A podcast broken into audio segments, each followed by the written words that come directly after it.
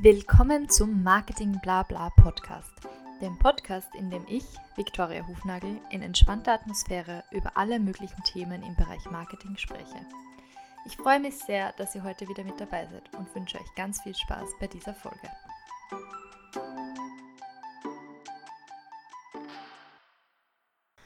So, willkommen zurück beim Marketing Blabla. Ähm, das ist tatsächlich schon die erste Folge des zweiten Teil der ersten Staffel oder auch einfach die sechste Folge allgemein. Und heute möchte ich mit euch ein bisschen über das Thema Corona und die Corona-Krise in Zusammenhang mit der Gen Z sprechen. Das Thema ist jetzt schon einige Male aufgekommen in der ähm, ersten Teil dieser Staffel, wo viele meiner Gäste natürlich auch darüber gesprochen haben, macht natürlich auch komplett Sinn. Es ist jetzt einfach ein sehr relevantes Thema momentan. Und deshalb habe ich mir gedacht, ich äh, werde das mal so in einer Folge ein bisschen zusammenfassen, meine Beobachtungen, beziehungsweise auch, was meine Gäste schon dazu gesagt haben. Ähm, und ja, vielleicht auch mit euch gemeinsam ein bisschen drüber nachdenken. Und zwar habe ich mir da einige Notizen gemacht und ich würde gerne mal anfangen mit den Dingen, die meine Gäste schon erwähnt haben. Ich hoffe, ich habe da jetzt alles richtig mitgeschrieben. Ähm, einer der Faktoren, der genannt wurde, ist die Mental Health Awareness bei der jungen Generation Z. Ähm, das war im Interview mit Philipp, wo er eben gemeint hat, dass wir da auch einiges von, den, äh, von der Gen Z noch lernen können in Bezug auf Mental Health. Und meiner Ansicht nach ist dieses Thema ähm, auf jeden Fall relevanter unter der Generation Z. Nicht, weil es dort einfach mehr Fälle gibt oder weil, weil es eben eine Snowflake Generation ist, wie wir in der ersten Folge schon kurz oder zweiten Folge kurz besprochen hatten, sondern einfach weil es mehr ähm, Bewusstsein, mehr Awareness dafür gibt und weil dieses Thema auch offener angesprochen wird als in anderen Generationen. Das ist euch wahrscheinlich selbst schon oft aufgefallen, beziehungsweise sieht man das auch in anderen Ländern, ist, ähm, ja, wird ganz anders damit umgegangen. Aber je jünger grundsätzlich ähm, die Personen sind, umso mehr Bewusstsein gibt es für die Problematik und umso offener wird auch drüber gesprochen.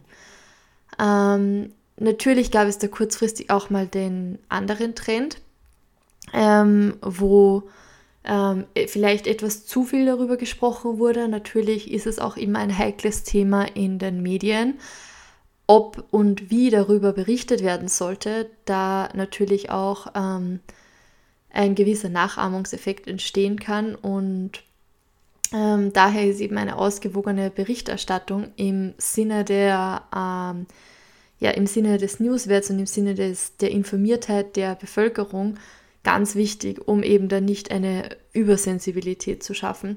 Ich denke aber trotzdem, in Österreich sind wir da eh noch weit weg davon. Wenn ich es eben vergleiche mit ähm, England oder mit ähm, den USA, wo ja, wie wir in der ähm, vierten Folge schon gehört haben, dieses Bewusstsein bzw. die eigene Meinung, das Individuum sehr viel höher geschätzt wird als in Österreich, wo ja doch das Kollektiv auch sehr wichtig ist ähm, dann mache ich mir da jetzt eigentlich keine Sorgen, dass das ähm, ja, da eine Überberichterstattung ähm, stattfindet in Österreich. Auf jeden Fall in Bezug auf die Corona-Krise hat sich meiner Meinung nach da schon einiges getan, da ja auch ähm, jetzt direkt nach dem Attentat zum Beispiel direkt immer Seelsorgnummern ähm, zu sehen waren, ähm, es wurde offen angesprochen, dass das natürlich eine traumatische Erfahrung war für viele.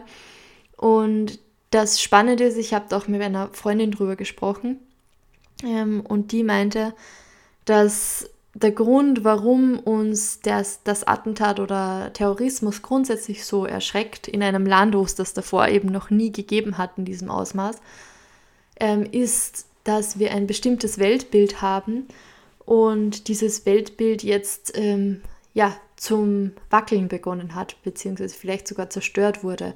Und das ist extrem anstrengend. Ihr habt das sicher vielleicht auch schon selbst mal mitbekommen, wenn ihr ähm, gewisse Ansichten zu etwas hat, habt und dann mit jemandem sprecht und dann vielleicht eure Meinung überdenkt.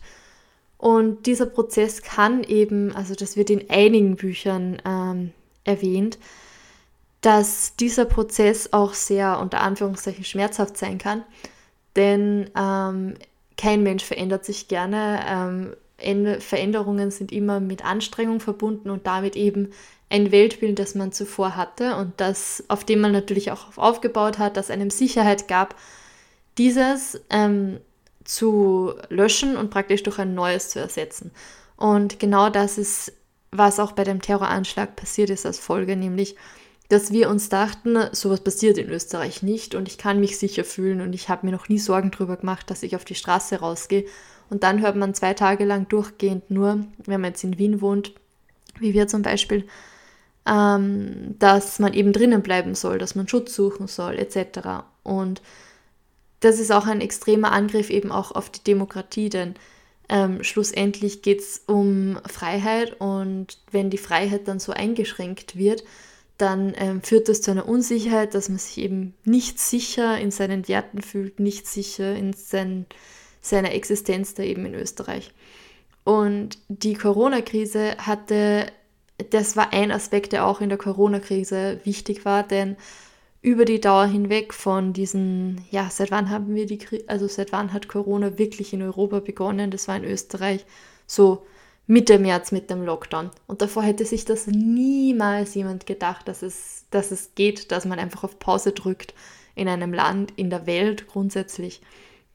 Und dieser Faktor von, das geht nicht, das ist surreal, vor einem Jahr hätten wir uns das nicht mal vorstellen können.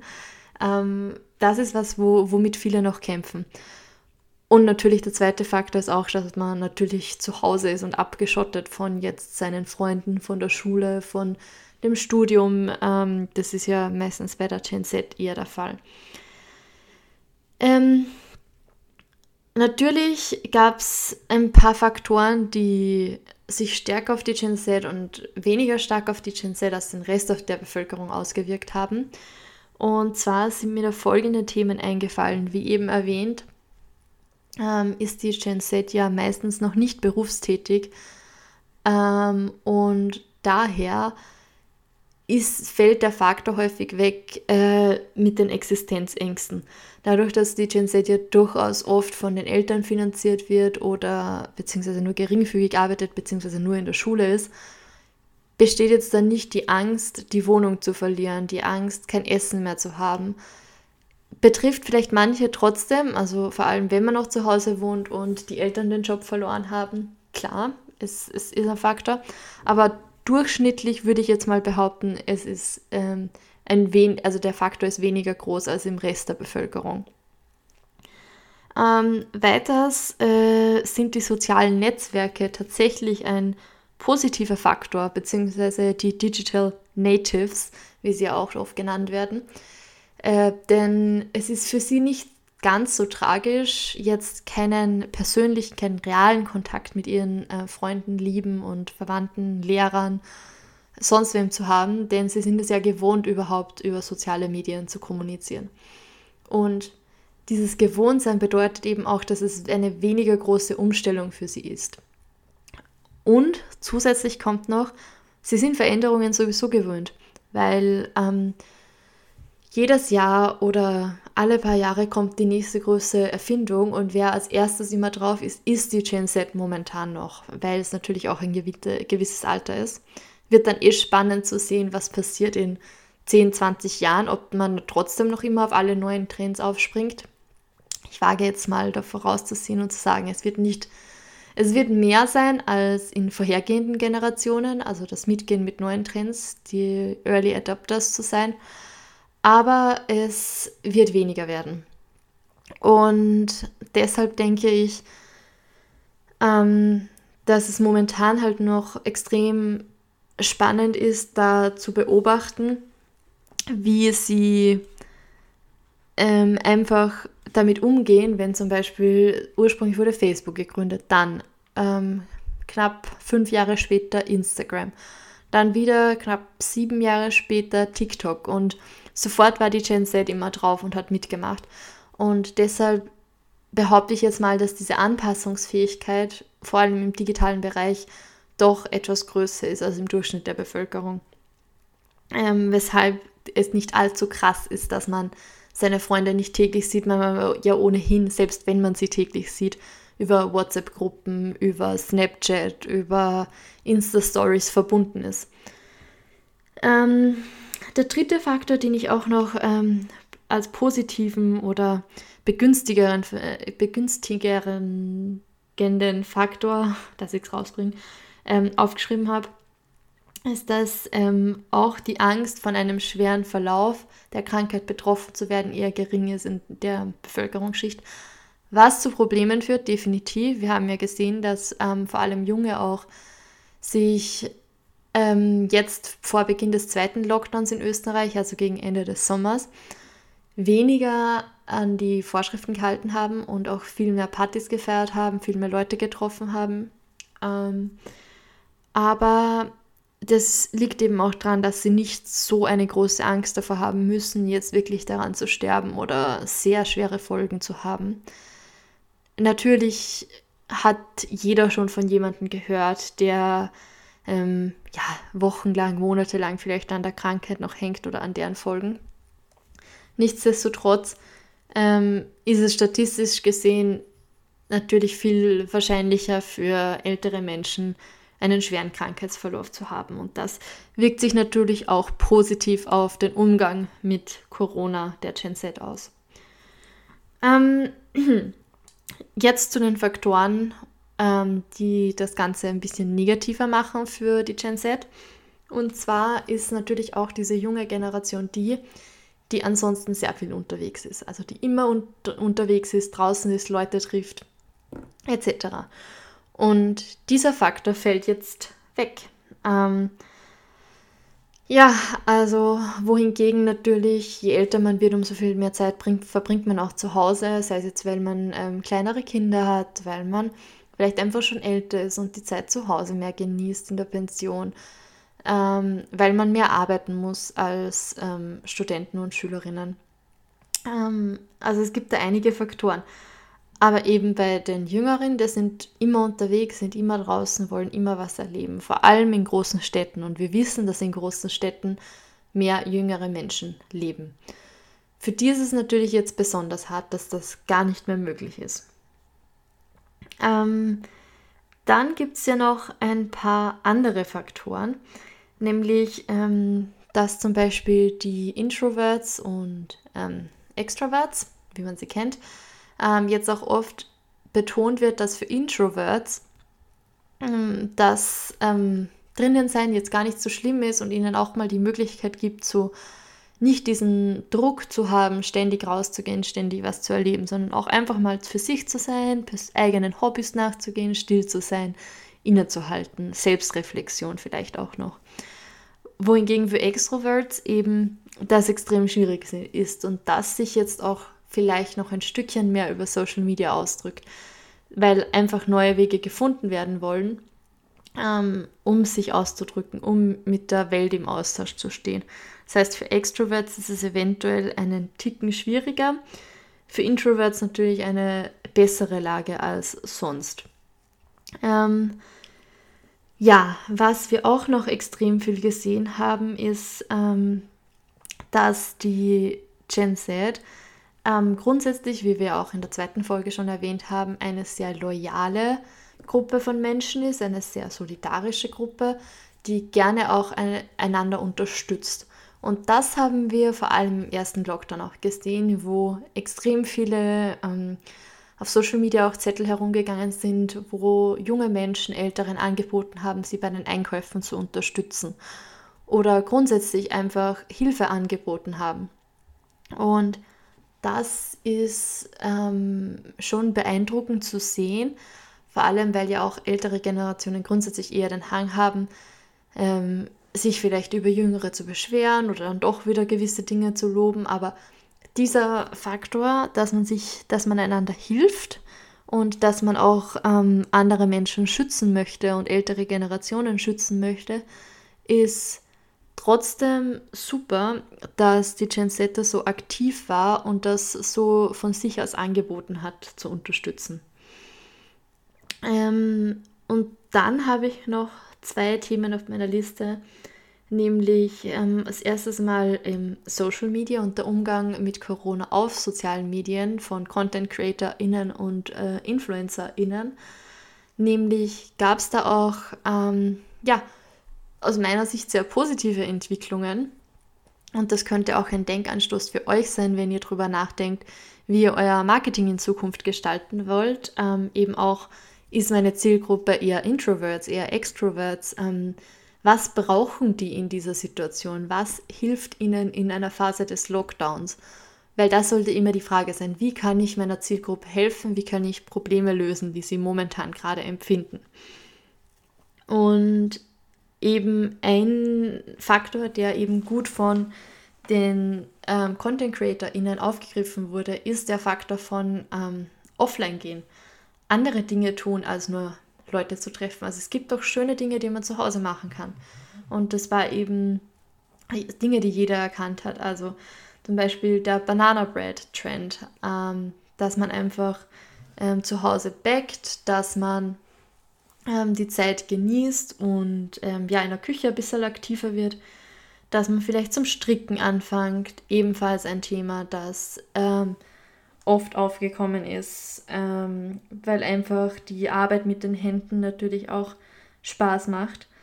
Und ähm, dass man zum Nähen anfängt, dass man die Nähmaschine auspackt zum Beispiel, dass man Putzles macht. Putzle, der Putzle-Trend natürlich auch extrem ähm, während des Lockdowns vor allem da.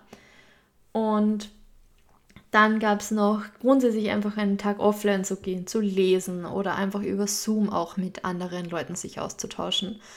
Weil auch jetzt muss ich erneut auf den, auf den Anschlag ähm, verweisen. Danach war auch extrem die Kommunikation da von den InfluencerInnen, dass, man, dass es okay ist, die Nachrichten nicht 24-7 zu verfolgen. Klar, es ist wichtig, dass man informiert ist und dass man weiß, was los ist in der Welt. Aber wenn es einem zu viel wird und wenn es vor allem auch während des ersten Lockdowns, wo man täglich auf die Pressekonferenz gefühlt gewartet hat, täglich auf die neuen Zahlen, dann ist es vielleicht auch mal empfehlenswert, einfach nur abzuschalten und offline die Zeit zu genießen. Und das ist zum Beispiel was, was, glaube ich, bei dieser Generation auch sehr gut ankommt. Ähm, ich habe auch kürzlich wieder gelesen, der Wunsch nach langweilig ist da. Es ist jetzt so viel, jeden Tag ist so viel in den Medien, sei es wirklich von Corona über die USA-Wahl, über den Anschlag etc. etc. Es gab so viele negative Nachrichten auch ähm, oder so viele nervenaufreibende ähm, Zeitspannen, dass es okay ist, wenn ich sage, heute bin ich nicht online, heute bin ich wirklich nur für mich. Ich äh, schaue mir eine gute Serie an oder eben stricke, jetzt auch zur Weihnachtszeit das Kekse backen, dekorieren. Ich mache was, was mir gut tut und wo ich weiß, mir geht es nachher besser.